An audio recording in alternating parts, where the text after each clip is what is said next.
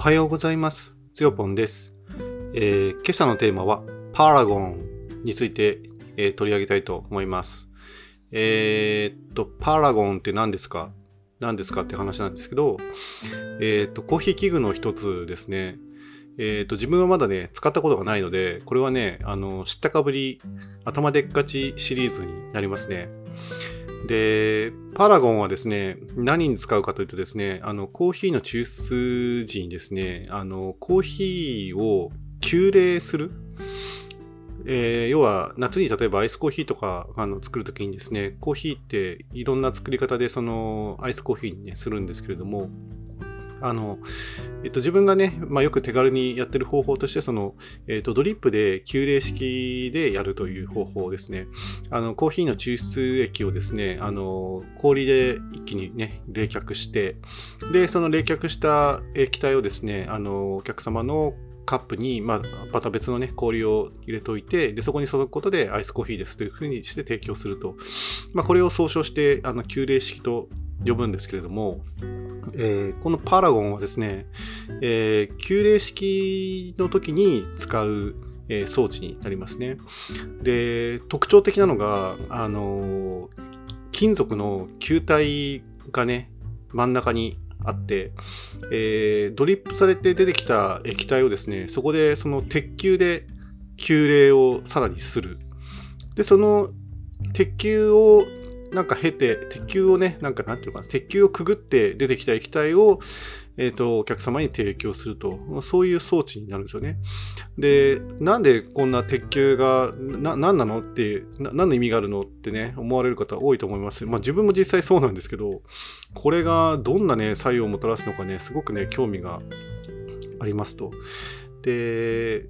まあ、結論から言うとですね、あの、キンキンになんか冷却したパラゴンのその鉄球を、えーコーヒーの、ね、抽出液をくぐらせるとですね、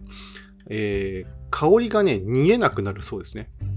その冷却作用によってなのかわからないんですけれども、その鉄球をくぐらせることで、そのキンキンね、冷えた鉄球をくぐらせることで、あのー香りが逃げていかないで、そのまま、えーとカップの中ののカップ、もしくはその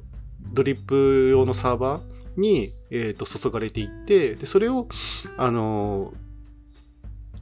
あのお客様のね、カップ、グラスにね、注いで提供できるというのがメリットだと伺ってます。えーこれね、今ね、多分あの、まあ、そろそろあのアイスコーヒーの、ね、時期も終わるのであの、もしかしたら見られなくなる可能性が、ね、あるんですけれども、私が最初に見たのはあのグリッチコーヒー名古屋さんでしたね。あのやっぱグリチコーヒーはいろんな、ね、先進的な器具を、ね、あの使うお店としても有名なんですけれども、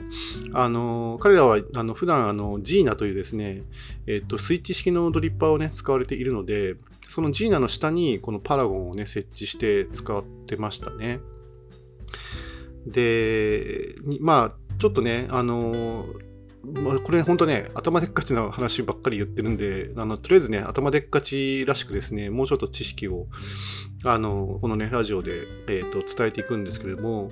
その鉄球にやっぱりその秘密があって、なんかね、あのただの鉄球じゃないんですよね。まずあの鉄球の中は全部鉄じゃないですね。あの、どんがらになってるらしいですね。あの、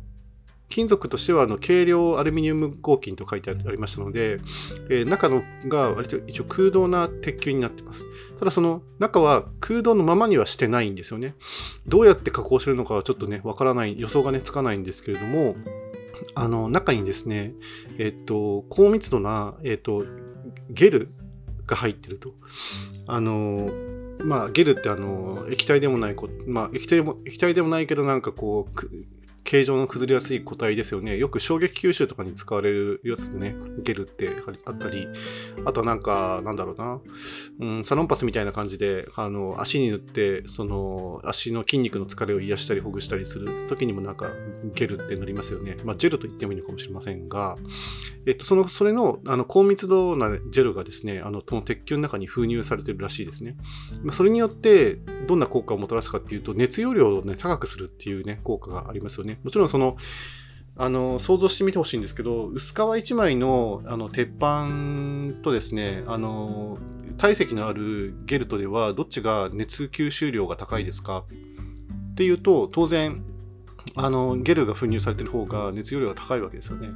そうすると、そのキンキンに冷やしたあのまあ、それは冷凍庫とかで、ね、冷やしてから使うと思うんですけど、キンキンにあの冷却したその鉄球で、中にさらにその高密なゲルが入ってて、ゲルもまたキンキンに冷やされてる状態。まあ、その状態でやっぱりコーヒーの、ね、熱、この ホットで出てきたコーヒーをですね、まあ、90度近い、まあ、なしが80度近い、その、えー、熱い、ね、液体がこの鉄球に注がれた時にですね、その鉄球がさらに、あの、さらにというか、えっと、コーヒーの、ね、熱を奪っててくれるわけですよね。で、その効果によって、あの、香りをですね、なんか、その液体の中に閉じ込めたまま、えー、サーバーに落とすということができるということらしいんですよね。はい。それから3番目ですね。あの、まあちょっと、これはですね、本当に自分もね、まだ購入してないしですね、見ただけなので、あの、気になるところではあるんですけども、このじゃあ、この鉄球をね、使った場合とそうじゃない場合で、どのようにそのやっぱフレーバー、感じ方がね、変わってくるのかっていうところはすごく興味がありますね。まあ、その、見栄えっていう意味でもですね、なんかこの鉄球を使うと、あの、何使ってんの？なんかすごい器具使ってますねみたいな感じで、もう、あの、興味津々でね、あの、見るお客さんはね見るんじゃないかなと思うんですけど、まあ、それ以上にですねそのフレーバーをその液体に、ね、封入というのかな閉じ込める作用が、ね、あるっていうところがこの鉄球を使うまあポイントだったりするのでどんな風にねあの閉じ込めてくれるのかってすごく興味がありますよね。うん、でまあ、そういう意味でだから、あの、ちょっと最初にね、結論を言い忘れましたけど、なんかその、今言ったことが、その普通のね、旧礼式とそうじゃない場合、このパラゴンをね、使った場合とで、まあ、どんな風にね、えフレーバーがね、変わるのかっていうのをね、比較検証したいなって思うんですが、やっぱ問題はですね、えー、お値段ですね。えっと、今調べたところによると、あの、144ドルとかで売られてるみたいで、えっと、144ドルって今、あの日米レートで換算する、まあ、145円だとね、して換算するとですね、2万円を超えてきますね。2万880円だったかな。なので、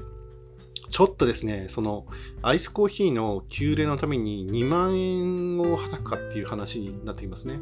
あとは、まあ、器具としては割と大きめですね、これ。あの、スタンドみたいな形になっていて、なんか3つ、あの、その、スタンドのですね、こうポールにですね、3つの器具がついてますね。ドリッパーホルダーと、そのチリングブロックという、いわゆる、まあ、いわゆるだから鉄球ですね。あの、キンキンに冷やされる鉄球と、あと、その鉄球を伝って出てくる液体をさらにまあなんか受け止めるお皿みたいなやつがあって、その3つのね、あのー、部品でね、構成されてる。あとはスタンドがあるので、結構かさばると思うんですよね、これ。だからちょっと持ち運びには不便というか、まあ、そういった器具にはね、なってくるんですけれども、でもまあ、車とかで運ぶんだったら別に、あの、多分ハンディなサイズにはなるので、まあ、ボなんかボックスが1個増えるなっていうか、多分ね、感覚で、まあ、使うのかなっていうところではありますね。まあ、もう一つそうですね、懸念があるとしても、このチリングボール鉄球がですね、あの、キンキンに冷やした状態から使うんですけれども、まあ、熱量が高いとはいえですね、どれだけその、えっと、要はその香りを閉じ込める機能が、えー、効かなくなるまでの、えー、抽出量ってどれぐらいなのかなっていうのはちょっと興味ありますね。うん、ここの鉄球の中にどんどんその高密度なジェルだから、その熱容量がその普通の、えっと、密の鉄とか他の材質に比べたら高いっていうことなので、まあ、密度が高いってことはそれだけ熱容量がね高いっていうことなので多分熱をねどんどんどんどん吸収してあのキンキンに冷えた、まあ、鉄球くぐるから、まあ、キンキンに冷えた液体になって出てくるとあのさ、それを提供できるということにはなると思うんですけれども、ま、果たしてそれはだから何回抽出すると、その鉄球が、まあ、常温に戻っちゃうのかみたいなね、そういうところはちょっと気になりますよね。だから、アイスコーヒーがどんどん出るお店っていうのは、この鉄球をいくつもいくつも持ってって、その一晩中そのキンキンに冷やしておいて、で、あの、実際にその営業時間になってから、このアイスコーヒーを急冷式で作るときに、この鉄球を取り替えながら、まあ、使うってことになるのかなって思うんですけど、まあ、その辺のですね、そのオペレーションもね、どうなるのかってちょっと気になりますよね。まあ、いっぱいいっぱい作ったらすぐ冷凍庫にポンってしまって、あのー、急冷、またそれを、鉄球をね、とにかく急冷しておくみたいなことをやるのかなっていう、まあ、そんな感じなんですけれども、まあ、それにしたって、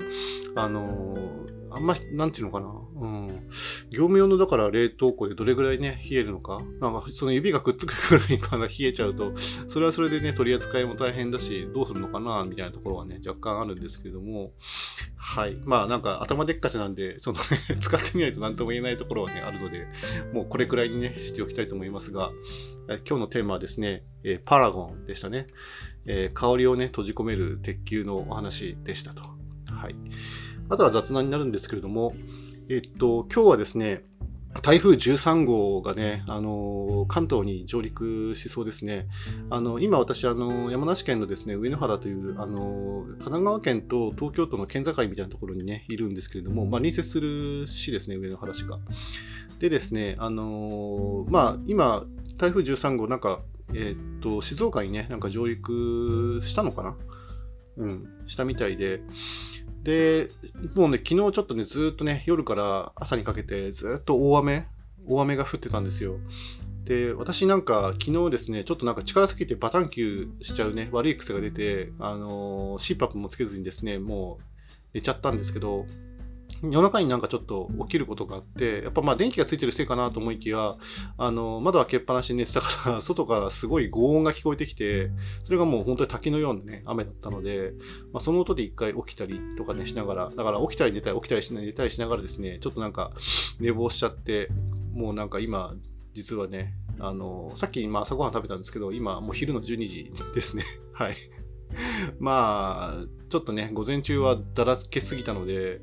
まあ、ちょっとね、午後からシャキッとねしてね、あのー、頑張って働こうかなと思います。えーと、ちなみに今日はですね、あのえーと、ポストコーヒーさんの送られてきたコーヒーをね、ちょっとあのシェアハウスの人たちにもね、ちょっとあの分け分けしながら飲んでるんですけれども、今日はね、エイトスさんのコーヒーですね、あのすごく、うん、なんていうのかな、赤みがかった色のしたコーヒーで、あの、チョコレートみたいな味もするし、なんかちょっと赤い実系のね、少し柑橘系というか、うん、なんかそんな、あの、軽やかなね、酸味もするし、ということで、すごくあのバランスの取れた美味しいコーヒーをね、いただいていますと。うん。